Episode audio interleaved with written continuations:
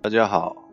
我是雨木，介绍一部日本电影，还有一些、心得。这部日本电影《歌舞伎町二十四小时爱情魔铁》，呃，很长，很片名很长。呃，《歌舞伎町二十四小时爱情魔帖》，Sayonara Kabukicho，呃，就是再见歌舞伎町，这是它的原名，Sayonara Kabukicho。是二零一四年的电影，蛮有意思的，蛮有意思的。剧中人哦，想和这个地方说声再见，离开歌舞伎町。呃，如果他们真的可以，这部电影的故事就像翻译的中文片名所揭露的讯息一样啊，在歌舞伎町这个地方，在二十四小时之内有爱情的元素，那也有跟一间旅馆、跟一间 motel。Modelu 跟一间旅馆有关系，整个故事是这样，所以片商吧，我想就直接的把它都浓缩在中文片名里面，歌舞伎町二十四小时的爱情魔帖。某个角度来看呢，原文片名其实比较贴近故事的意识形态了，因为它有它有故事要说，但是它也有一些暗示想要告诉我们，所以它的原名就是再见，撒由那拉。再见，歌舞伎町。剧中人各有故事，虽然都各就是各自有各自的故事，所以它是一个不算是说有主角很明显，然后其他配角围绕着他这样的故事，而是有几个分支，人物各自有各自的故事。哦，但是每一个人物呢，他们都想要和这个地方说声再见，就是想要离开歌舞伎町。那我。是觉得如果他们真的可以的话，因为啊剧情会慢慢带出来，他有他们的苦衷，大致上可以把整个故事看作五对，也就十个人，五对蛮多的哈，男女他们的生活，借由剧中的那个歌舞伎町那那间旅馆，Hotel Atlas 是他的名字啊，每个人物的际遇遭遇遇到的事情串成一个故事。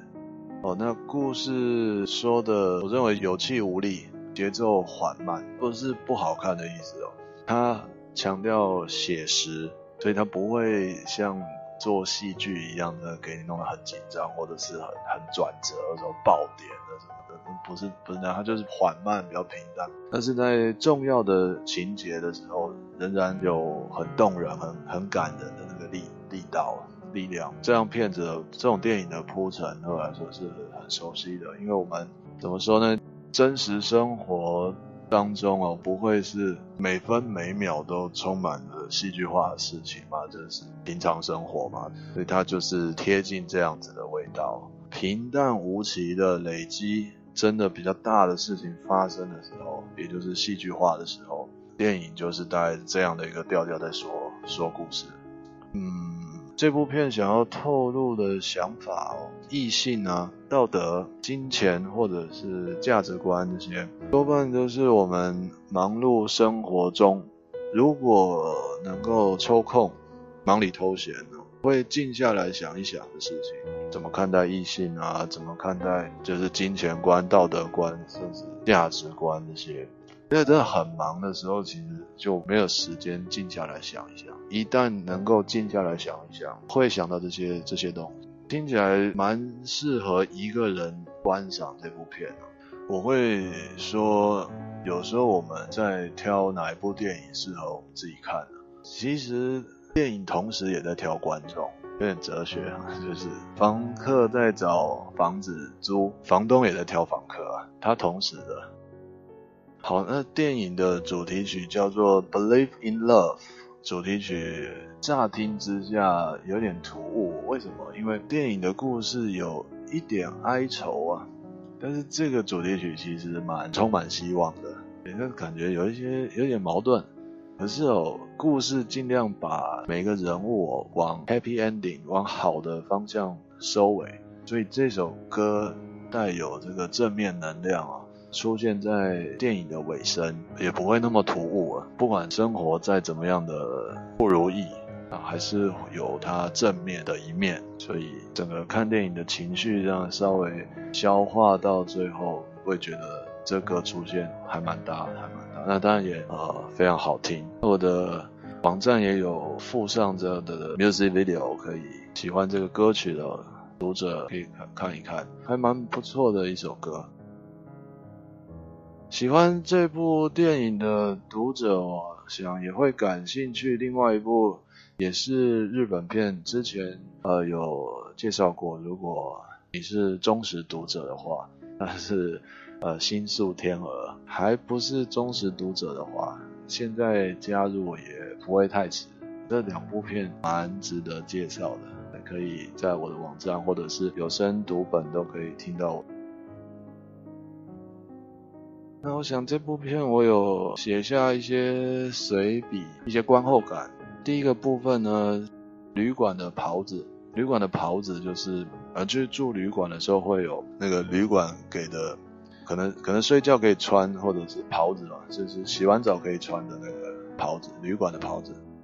洗完澡可以穿着的宽松衣服，啊虽然每一个人物在电影里面各有故事。但是因为剧情的关系啊，他们都会穿上旅馆的袍子，每个人看起来好像在穿制服一样啊。对我来说，那是一个意识形态，就是每个人的快乐、开心、哀愁，什么遭遇千奇百怪，每个人都不一样。但是当中悲伤的感觉啊，就像这个穿袍子一样，好像制服一样，其实本质是差不多的，很相似的。当然，这只是一个观后感的说法啦。如果制作群他真的是有这样的暗示，我觉得是成功的，因为像我自己也是观众嘛，我看就有感受到这种感觉。那每每个人遭遇不一样，但是他们在同一间旅馆都会穿上旅馆的浴袍的时候，就觉得其实大家也没有那么不一样，一种非常含蓄但是很传神的方式。另外一个叫做边吃边哭啊。也是另外一段戏，这个韩国很优秀的女演员李恩宇啊，她一边吃那个肉饼，在餐厅里面一边吃肉饼一边哭，我真的是非常难想象她是在演戏，因为她她事实上她是在演戏嘛，是我很难想象，这意思就很真实了。我想那种边吃边哭的情境是过来人才能够体会的情绪啊，非常悲伤，也是一种在岁月里面最不想见到的场面。无论男女，尝试不让自己心痛的一面给对方看见，选择压抑或者转移焦点，甚至用自己的忍耐，能怎么忍就怎么忍，呃，去保护对方。到这个气力放尽之前哦。你喜爱的表现太痛也太太难忍了，所以撑不了多久，那个勇敢就消失，取而代之是眼前一片模糊，哭出来了。因为那种我不知道你如果真的亲眼见过这种情况，有个人对你边吃边哭，当然他不是嚎啕大哭，他就是有心事，他没有办法直截了当的对你说出来，那事情可能跟你有关，他他怕说了你会呃感到难过什么。所以他压抑，那个是呃，我只我只能说这个电影那一段很好看，它很传神，很真实，很有感情。法律追溯期，百分之九十九点九九的法条黑白分明，就法条嘛，你不能说说一条法律是写的非常的暧暧昧模糊这样的，那也没什么意思嘛。大部分法条都是黑白分明，却交织出哦，其实也没有却啊，事实上就是这样，交织出一个灰色的社会，有很多灰色地带，有一种抓局部看全貌的味道。这要怎么去说嘞？我继续讲，有人犯罪了，为了耗尽这个法律追溯期，也就是他躲起来，美国法律不一样，可能二十年，可能三十年，他没有被抓到，而他就会。过了这个法律追诉期，他就没事了，真的就没事了。但是他付出的代价就是二十年、三十年也好，必须躲躲藏藏，没有办法像呃一般人这样生活，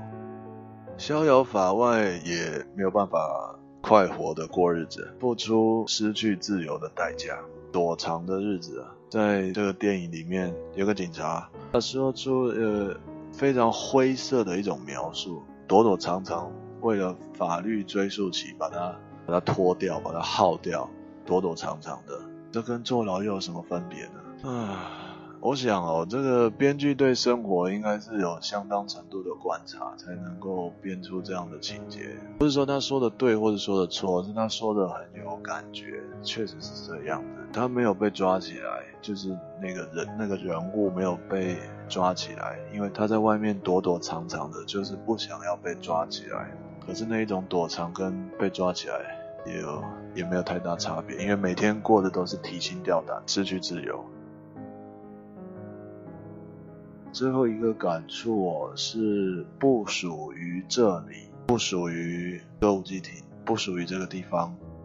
一个男性人物啊，他在电影里面受到生活的打击，他就呐喊，一肚子的怨气就这样吼出来。他说：“我不属于这里。”其实是让我们很容易联想说，整个生活遇到一些我不知道，可能还在念书的读者有一些不开心的事情，就觉得。这学校我不属于这个学校，这学校让我很不开心。今在社会上工作的话，也许我我我不我不属于这个城市，这城市就是怎么样都跟我过不去，怎么样都一直给我很讨厌的东西在那边，你知道，我不属于这个家，不知道是气话还是真心话，因为他就非常生气，我根本就不属于这个家，这个家都没有人关心我，就就是那一种怨气在在呐喊。这电影里面也有也有提到，每一个人看起来哦，就是稍微有一有一点理想抱负的人，都会有这样的呐喊，因为事与愿违的那种打击嘛。我觉得那种那种声音是非常清楚的，因为他就是有认真去感受过，所以他才会有这种情绪反映出来。因为我我自己是认为世界上没有随和的人，他只是没有表现出来而已。总是有一些在乎的东西，那那个在乎的东西一旦触发了，那就是会有情绪反应，会呐喊。为什么会这样？为什么就不太爽？所以我觉得那是那个声音很清楚。有的哦，仔细听的话，有的人呐喊不属于这里，他纯粹是一种事与愿违的埋怨而已。那种口气就像就像都市街道上面的废气一样，永远不会减少。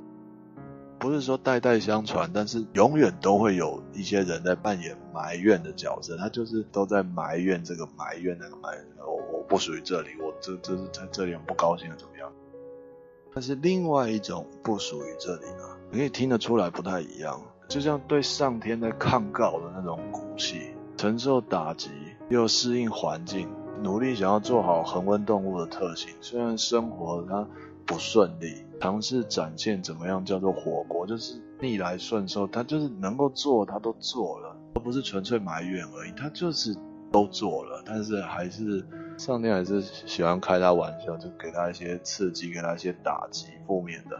哦，那真的会在那样呐喊不属于这里的时候，还带了一些一些无奈吧，我想，真的活过才会有的反应。对我而言，不管是哪一种的，都只是一种选择，没有说谁比较好，谁比较不好。如果选择之前就知道好坏，那也就不用选了嘛。是，好的，这是讲不完，真的讲不完。这个片可以让人想到非常非常非常多事情，也算是一种另类的纸短情长吧。首先，我用一句话作为结尾啊。哀愁不是生活的终点，写给为岁月奔波过的你我，大家都不容易，大家都辛苦啊。